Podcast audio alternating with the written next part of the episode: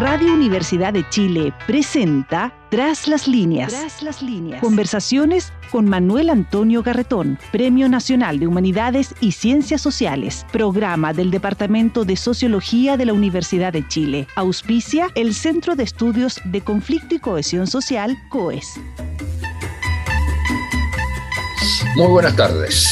Bienvenidas y bienvenidos a Tras las líneas, el programa del Departamento de Sociología de la Universidad de Chile, que con el auspicio del Centro de Estudios de Conflicto y Cohesión Social, eh, COES, transmitimos todos los lunes en la radio de la Universidad de Chile y en eh, múltiples otras eh, plataformas. Tenemos hoy día una conversación con un destacadísimo sociólogo de larga trayectoria, más larga incluso que la mía, eh, lo que es ya bastante. Se trata de un estudioso de sociología política, sociología del Estado, teoría política y sociología de la música. No es de eso de lo que vamos a hablar eh, hoy día, sin embargo. Él es abogado y sociólogo. Es profesor titular de la Universidad de Chile. Fue profesor investigador de Flaxo, donde fuimos también colegas largos años. Y eh, entre sus obras destacan lo social y lo político, el dilema clave del movimiento popular, de Augustos a Patricios, en un estilo que es muy propio de él, la última docena política Chile. Y una cuestión que es muy importante, que ha sido editada hace poco, son todos los informes de coyuntura de los años eh, de la dictadura, eh, que fueron eh, compilados ahora en una publicación que se llama Iba a caer en el 2017, que son análisis mensuales de la coyuntura política entre 1980 y 1999. Eh, él eh, participa también en eh, una nueva actividad que tenemos en el Departamento de Sociología de la Universidad de Chile, que es el Laboratorio de Análisis de Coyuntura Social. Y en términos de las reflexiones que él ha hecho en ese campo, en ese ámbito, es que vamos a conversar eh, hoy día. El tema es el tema de la... Tiene distintas denominaciones, se puede llamar de la crisis de la democracia, de la democracia representativa, pero mm, en el eh, trabajo que él eh, ha desarrollado en este laboratorio de análisis de cultura social del Departamento de Sociología, lo que él señalaba, su título es ¿Por qué no funciona la democracia? Y hay varias afirmaciones que son muy importantes ahí, sobre eso vamos a conversar, pero yo partiría por la primera. La democracia en términos estrictos no existe. Lo que existe es democracia representativa. Y esa democracia representativa eh, no funciona, porque hay una crisis fundamental de lo que es la idea de representación. Y si no funciona la democracia, la pregunta entonces que uno se hace, no estamos hablando solo de una crisis como temporal. Hay algo en la naturaleza de la democracia representativa que hace que no pueda funcionar. Muy buenas tardes, Rodrigo Baño, es la persona a la cual estamos invitando hoy día a conversar con nosotros. ¿Cómo está Rodrigo? Eh, Muy bienvenido. Muy bienvenido. Muchas gracias. Eh, estamos bien, no hay ningún problema. Eh, creo que podríamos tratar de conversar sobre este asunto de la democracia, advirtiéndole que no me comprometo con ningún deber ser. Vale decir, en ningún caso voy a hacer una propuesta de cómo debería eh, funcionar la democracia, porque no, no, me corresponde. No, no, ¿cómo se resuelve? ¿Cómo, piensas tú que se resuelve? Eh, vamos, pero vamos conversando de eso. Sí, yo creo que el, el, tema de la democracia es, es, un buen problema, y siempre digo, los buenos problemas son aquellos que no tienen solución. Los otros son una porquería de problema, digamos. Los problemas verdaderos son los que no tienen solución. Y la democracia es un problema que no tiene solución. Pero, sin embargo, digamos, nada impide de que se hagan esfuerzos cada vez más por acercarse a lo que consideran que es el ideal eh, democrático y sumándole nuevas, nuevas perspectivas, digamos, en cada oportunidad, con esta cosa que ya no se habla de democracia, sino que de democratización como un proceso, etcétera, etcétera, pero eh, de, muy, de muy difícil eh, funcionamiento. creo que señalaba ahí en ese, en ese artículo que te referías justamente que la, la democracia funciona cuando nadie se da cuenta. Vale decir, cuando no hay eh, conflictividad, digamos, cuando no hay problemas eh, complejos, funciona eh, regularmente, casi se podría decir burocráticamente, sin mayores problemas. Lo otro es sumamente, sumamente complicado, sumamente complicado. la representación siempre es difícil, siempre es difícil. Todo ya se ha escrito bastante respecto de que los representantes siempre se se empoderan, digamos, por sí solos y adquieren la soberanía propia y se despegan, digamos, de su base. Pero cada situación concreta tiene sus propias eh, condiciones. Evidentemente el caso chileno tiene condiciones que la hacen bastante más difícil de funcionar. Eh, para no irnos demasiado atrás, a partir de la inauguración de lo que yo suelo denominar la Segunda República, vale decir, a partir del el año 1988-1989, mejor dicho, donde empieza nuevamente a haber elecciones que supone que es uno de los centros del desarrollo de la, de la democracia representativa. O sea, sin elecciones supone que no hay democracia representativa. Entonces ahí empiezan, empiezan los, los problemas. ¿ah? Porque es, una, es un sistema que está eh, fundado eh, en, los individuos. De alguna manera se supone que los individuos libres, ¿ah? iguales, y todos diferentes, por supuesto, concurren a generar un determinado tipo de voluntad colectiva, lo cual, es, desde el punto de vista de las votaciones, es un absurdo. O sea, nadie puede pretender que con su voto decide nada, con su voto individual. Nadie gana una elección o pierde una elección. Los que ganan o pierden una elección generalmente son colectivos, no, son individuos. El, voto de uno, digamos, es un voto que, no, que se pierde, digamos, dentro de los millones de millones que, de votos que se están emitiendo. En términos así concretos, decir, mi voto decide, no decide. O sea, el individuo no decide, deciden los colectivos. Y es muy difícil formar colectivos, es muy difícil formar eh, comunidades, se rompió, digamos, una de las principales eh, diferenciaciones que dio origen al sistema de partidos, que era la definición en términos de clase. Entonces eso ya, eso ya, se perdió, desapareció. Los partidos políticos nacen, digamos, como partidos trabajadores, y eso ya no, funciona, eso no, no, existe. a ver, eh, eh, yo creo que aquí estamos para ir conversando de esto. estamos en un punto que que es clave. La democracia como que conocemos, la llamada democracia representativa, no puede existir teóricamente sin partidos? No puede, o sea, puede existir sin partidos. O sea, ahí entramos con el problema, ya digamos, un problema más bien del sentido de las palabras democracia se puede entender cualquier cosa. O sea, está, puede ser tan amplia o tan restringida que generalmente uno tiene que empezar a decir yo entiendo por democracia tal cosa para poder entendernos. Eh, democracia en términos de que, de que existan eh, derechos humanos consagrados, que sigan normas regulares, que haya respeto a la, diversidad, etcétera. Eso puede existir, digamos, con partidos sin partido. También se pueden elegir autoridades con partidos sin partido. Eso no, eso no es, no es problema. Ahora, en general, en general, para que funcione de manera relativamente regular en, un tiempo como el actual, se requiere que haya algunas expresiones de colectividad, colectiva. Pueden ser partidos políticos o pueden llamarse de otra manera, importa poco. Pueden ser adhesiones, digamos, a liderazgos particulares, puede ser cualquier cosa, pero que tiene que haber alguna forma de agrupar, agrupar intereses y organizarlos, digamos, y representarlos.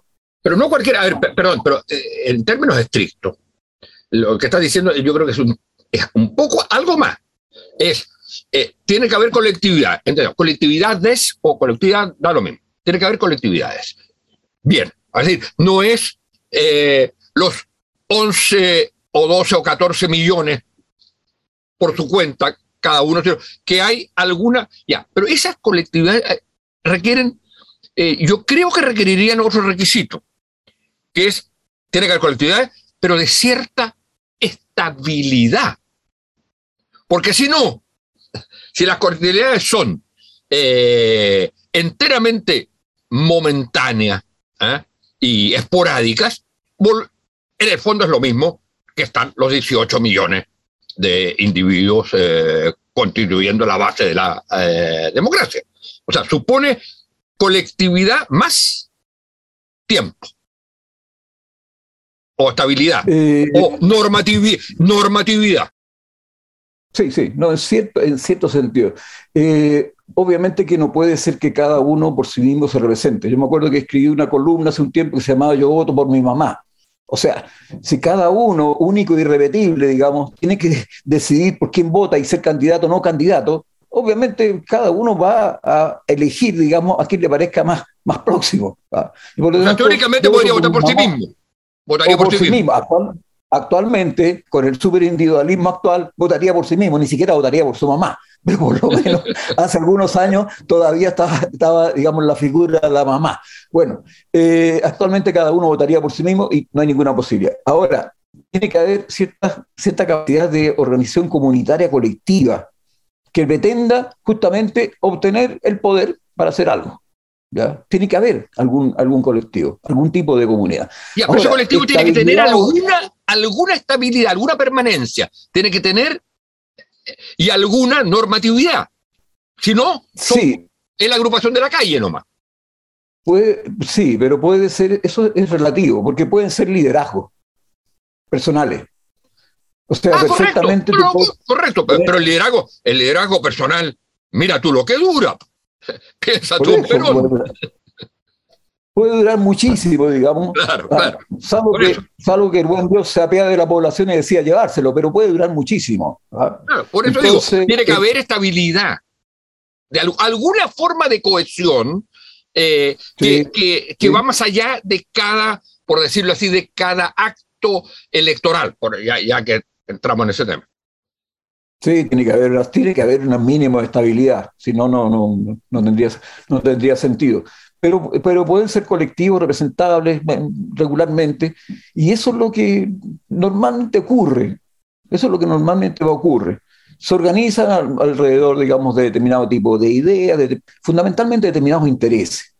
O sea, y tú decías que eso era antes, que eso, eh, eso durante largo tiempo la forma privilegiada de constituir colectividades que participaran en el espacio político eran los partidos.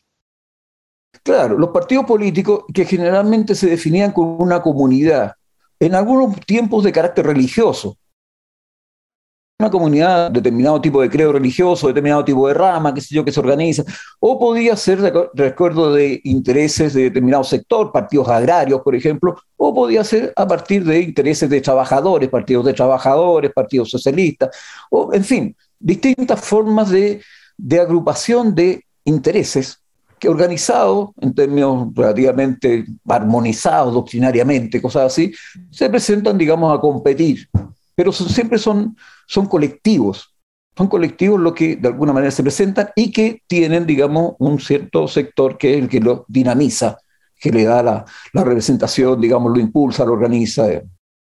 Rodrigo, para, para entender lo que creo que vas a continuar señalando, eh, y es que eh, la entidad que eran los partidos, yo diría, hay intereses, sin duda, y Partido Trabajadores, Partido Agrario, etcétera, etcétera. Eh, pero también hay otra cosa, que es el que correspondería quizá a lo que se llama, y me imagino que no es lenguaje de tu eh, estima muy grande, eh, la democracia deliberativa. Hay también no solo expresión de solo intereses, porque para eso existirían las corporaciones, los sindicatos, las organizaciones empresariales, etcétera, las organizaciones gremiales. Eh, hay algo que tiene que ver con proyecto. Digo esto con proyectos, eh, con, eh, con ideas, con propuestas de tipo de sociedad o de forma de solución de problemas colectivos que no solo son los intereses. Digo esto porque en lo que viene, que es el que los partidos ya no son eso, ya no son esas dos cosas.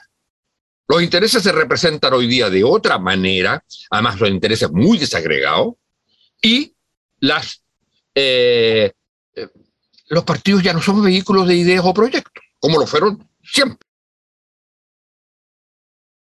Eh, no sé qué es lo que son los partidos en la actualidad, digamos. en el caso chileno prácticamente no existen, pero en, en, general, digamos, los partidos tienden a tener ese tipo de proyectos que tienen una agrupación de intereses, tienen un sentido de intereses detrás y que obviamente los organizan ideológicamente para, para el discurso, digamos, para el debate, para el debate político. Eso es, es, tradicional, siempre ha, existido. Ahora, en general se tiende a reforzar la, la, fuerza de un movimiento cuando se junta el interés con una ideología, vale decir, cuando están bien organizados doctrinariamente. Yo te podría poner el ejemplo, por ejemplo, clásico actualmente del movimiento feminista. El movimiento feminista conjuga dos cosas, un discurso muy organizado, muy bien desarrollado, y un interés. O sea, obviamente el interés de las mujeres por tener, digamos, eh, la, no sé, igualdad de condiciones o por tener determinado tipo de posiciones, mejorar sus condiciones, digamos, de competitividad, etcétera, etcétera, eh, lo agrupa y tiene un, discurso bien elaborado al respecto, vale decir, una ideología bien contundente. Y eso hace que sea un movimiento fuerte, potente. En otras, otras ocasiones no está tan claro eso. Están los intereses, pero no hay una organización discursiva con el cual tú puedas participar, digamos, dentro del diálogo político. Entonces queda un poquito cojo. O a la inversa, lo único que hay es ideología y no aparece claramente el interés. Los movimientos ecologistas, por ejemplo donde tiene mucho, mucho digamos, de, ideología, muy articulado, qué sé yo, pero no, no, aparece una vinculación con un interés directo. Y eso lo hace que no sea muy fuerte. Ya, pero los, los partidos, eh, por ejemplo, porque eh, te fuiste para dar dos ejemplos a movimientos, no estrictamente a partidos. Por lo tanto, teóricamente, en lo que estabas planteando, se podría constituir, o la democracia podría funcionar sin partidos pero con eh, movimientos, teóricamente, ¿no es cierto?, con movimientos que son capaces de juntar eh, intereses y, proyectos sin constituir la forma partido. ¿Eso es posible? O sea, es posible pensar de tener eh, una democracia representativa a partir de comunidades que representan cierto tipo de intereses y por lo tanto una cierta ideología asociada a ellos, es posible, y que no sean partidos. Eh, yo creo que es, cambiarle los nombres nomás, pero un movimiento social que está organizado, que tiene, digamos, una institucionalidad, que tiene una cierta doctrina y que aparece, es un partido político. Entonces, simplemente podemos seguirlo llamando movimiento. De hecho, hay partidos políticos que se han llamado movimientos durante mucho tiempo pero eso no, no, le cambia el, el, sentido objetivo de, lo que son. ¿ah? El, más en, eh, el, más en, Bolivia. Eh, y hay varios otros. El, el MIR, incluso en Chile, digamos. ¿ah? El movimiento izquierda revolucionario es un partido político, digamos. O sea, no, no, no es un movimiento.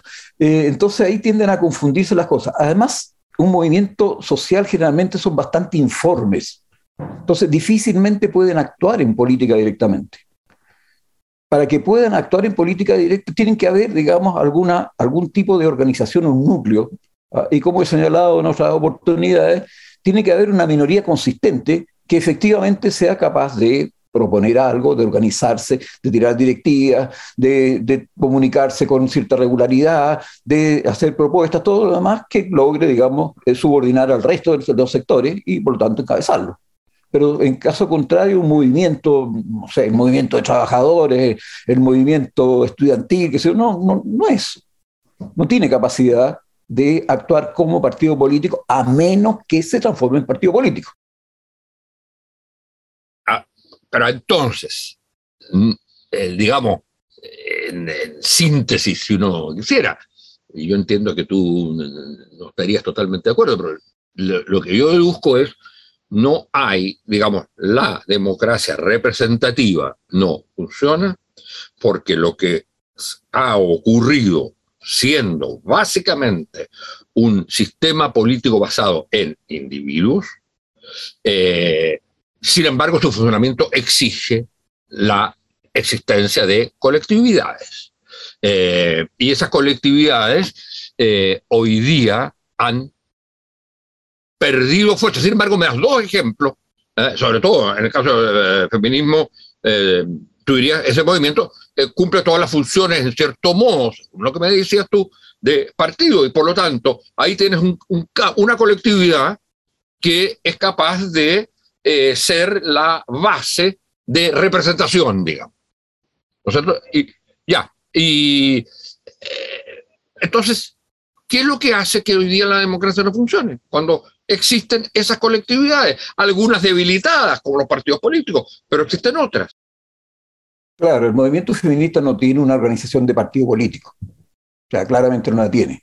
Y tiene eh, un montón de tipos de organizaciones, muchas diferencias en algunos casos, no coincidencia, etcétera, etcétera. Podría de hecho, en Chile ha existido un partido feminista, digamos, un tipo de Ibañez, estaba ahí un partido feminista, encabezado por, por la María Elena de Cruz. María de la Cruz.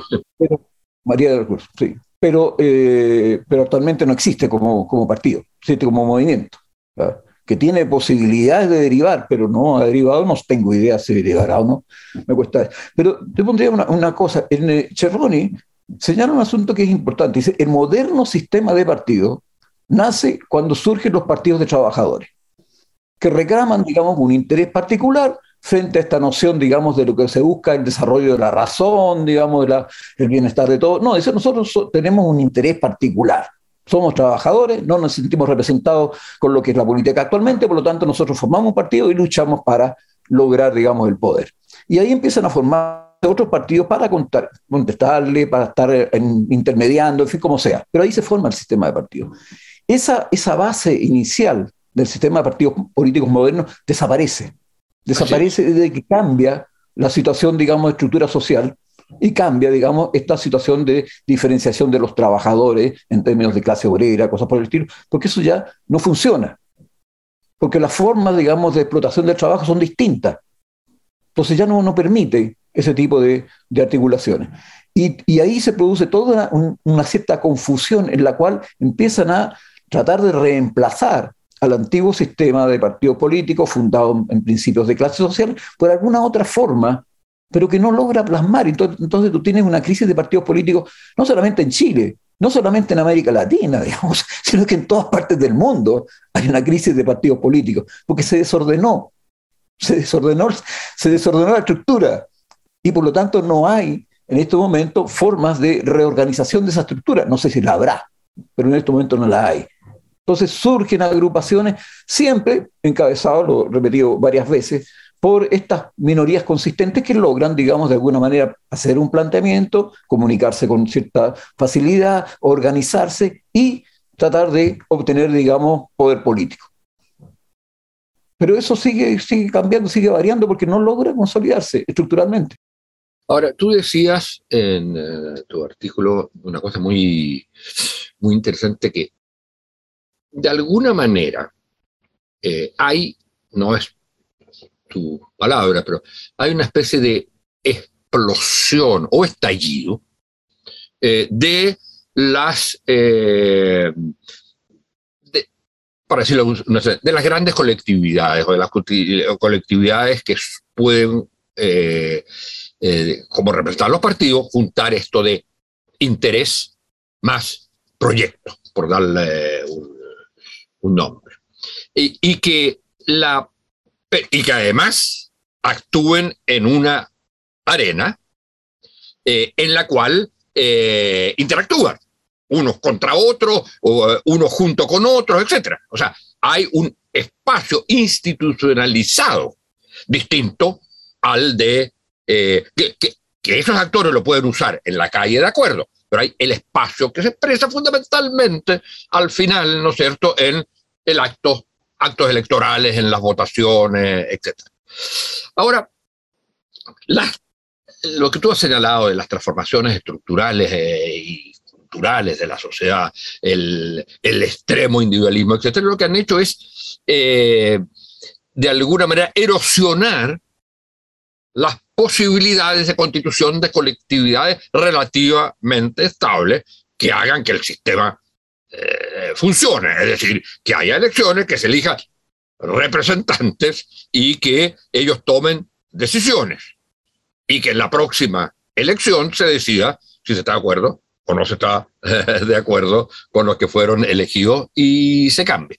Ahora, tú señalabas una cosa que me parece clave, y es que entre las transformaciones fundamentales de nuestras sociedades, si además le agregamos el componente ya estrictamente, digamos, sociológico de sociedades fragmentadas, desgarradas, quebradas, incluso en que no se reconoce la legitimidad del otro, eh, se produce dos fenómenos erosionadores de esta posibilidad, que era uno, para que haya colectividad se necesita tiempo y espacio.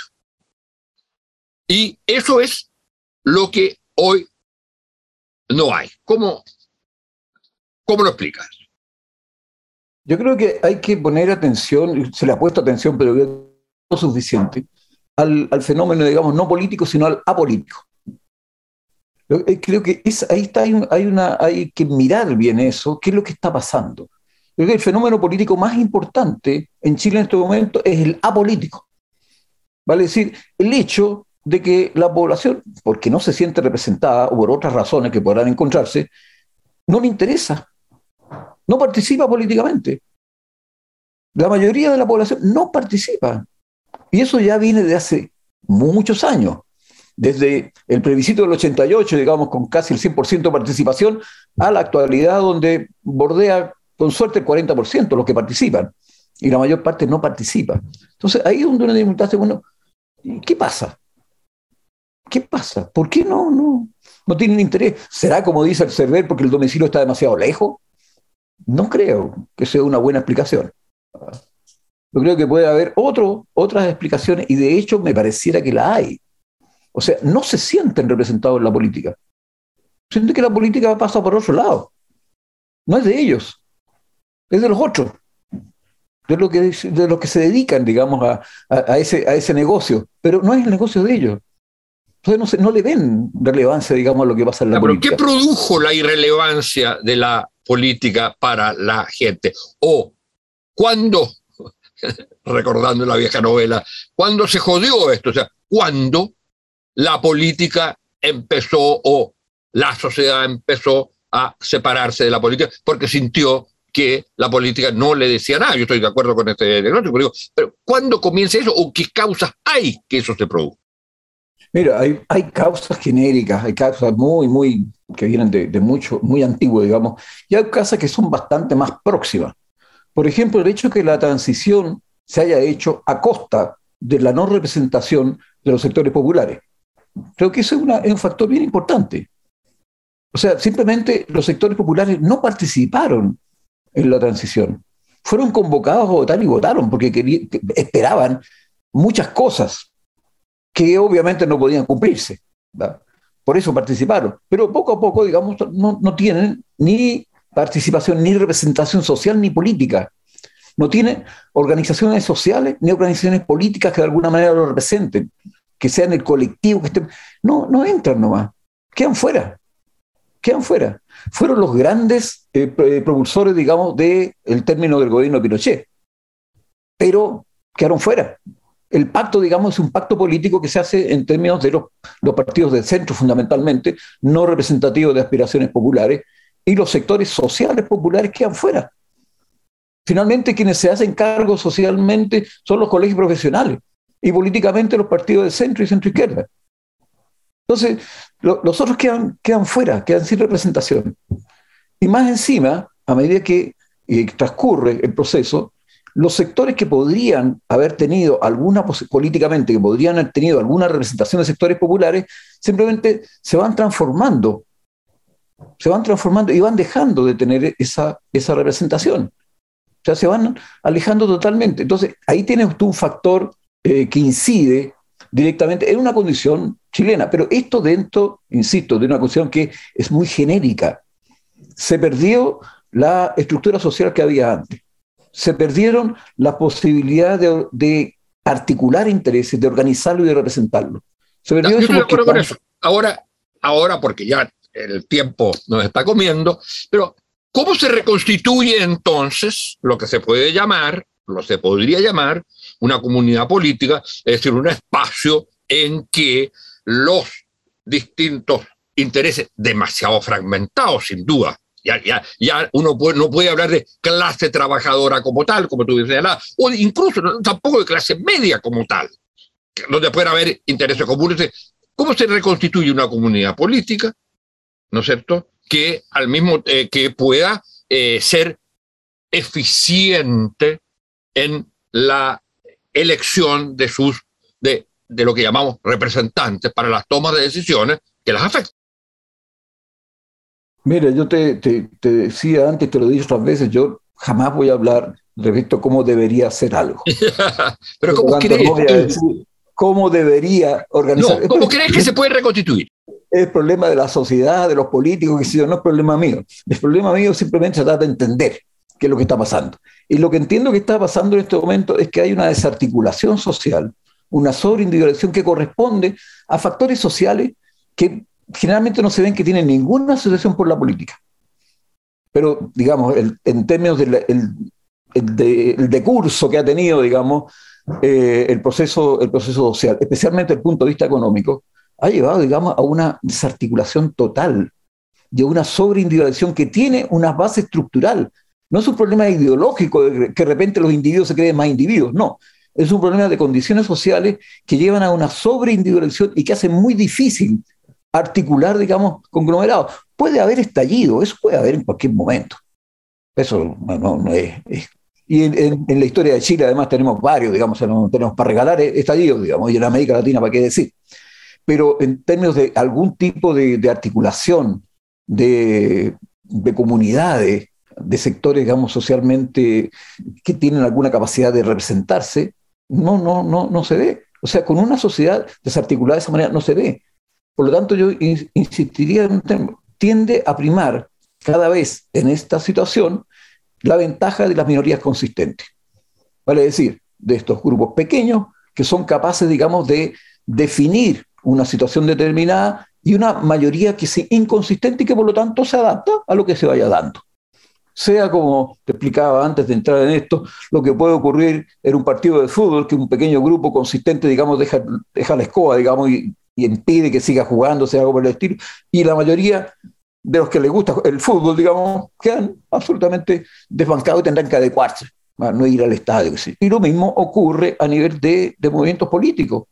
En general, digamos, son las minorías consistentes las que toman el poder, porque la mayoría está inerme, no nada. Y cuando la, la minoría consistente logra imponer determinado tipo, y lo impone lo impone con amenaza, lo impone, digamos, con la fuerza, lo impone La mayoría inconsistente se adapta, se adapta. Pero en las actuales condiciones sociales no, no parecieran existir posibilidades de organizar sujetos colectivos. Pero por un problema estructural, no un problema de, de buena voluntad, digamos, ni mala voluntad, sino que un problema estructural. Está la sociedad tan desarticulada. Porque así progresó la economía, digamos, en ese sentido en el sentido de una mercantilización total, que lo único que vale es el dinero y por lo tanto no hay otro tipo de articulaciones. Es así, el futuro, eh, bueno, como tú bien dirías y además formas parte al decir, no es predecible, en cierto modo, pero lo que me deja, digamos, de alguna manera intranquilo es que no veo eh, la única manera en que pareciera resolverse el problema es la constitución de minorías consistentes, eh, de minorías consistentes. Eh, y eso, significa, digamos, otro tipo de democracia. Eso ya no era democracia representativa. Y entonces, eh, ¿qué podríamos decir de la proyección futura de esta situación respecto de su carácter o no carácter democrático? Mira, la verdad es que no, no, no soy de los que se, de alguna manera adhieren así como tanta violencia que la cosa tiene que ser democrática. No tengo idea si tendrá que ser democrática o no. Eh, quienes estén eh, por, eh, ese tipo de, orientación naturalmente tendrán que ver cómo salvar aquello. ¿ah? pero así visto de, una, no sé, un poquito más despegado, uno podría ver hacia dónde va derivando el asunto. Y, está claro que en este tipo de sociedades, con, esta con este grado de desarticulación, con este grado, digamos, de desagregación total, pensar en que puedan armarse voluntades colectivas, regulares, con capacidad de representación y hacer funcionar la democracia como se, piensa que alguna vez funcionó. No tengo idea si habrá funcionado así, pero se piensa que alguna vez funcionó, digamos. ¿ah? Eh, lo veo difícil, lo veo difícil. Eh, ahora, poder formar minorías eh, consistentes, sí, pero tiene que tener fuerza.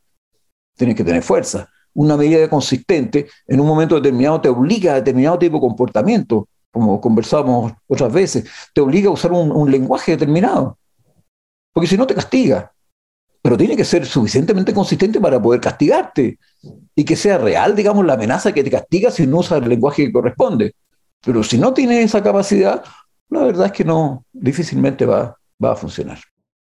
Bueno, crisis de la democracia representativa, eh, dificultades de reconstruir una comunidad política. No es, y esta no es tampoco nuestra función, pero no es lo más optimista lo que podemos presentar. Sin embargo, vale la pena eh, entrar al análisis y hacernos cargo de esta situación para no engañarnos ni autoengañarnos con las cosas que se pueden o no se pueden hacer. Bueno, muchas gracias Rodrigo, muchas gracias a ustedes señoras y señores auditoras y auditores. Eh, por haber seguido este programa Tras las Líneas y hasta el próximo lunes. Bien, muchas gracias. Radio Universidad de Chile presentó Tras las líneas. Tras las líneas. Conversaciones con Manuel Antonio Garretón, Premio Nacional de Humanidades y Ciencias Sociales, programa del Departamento de Sociología de la Universidad de Chile. Auspicia el Centro de Estudios de Conflicto y Cohesión Social, COES.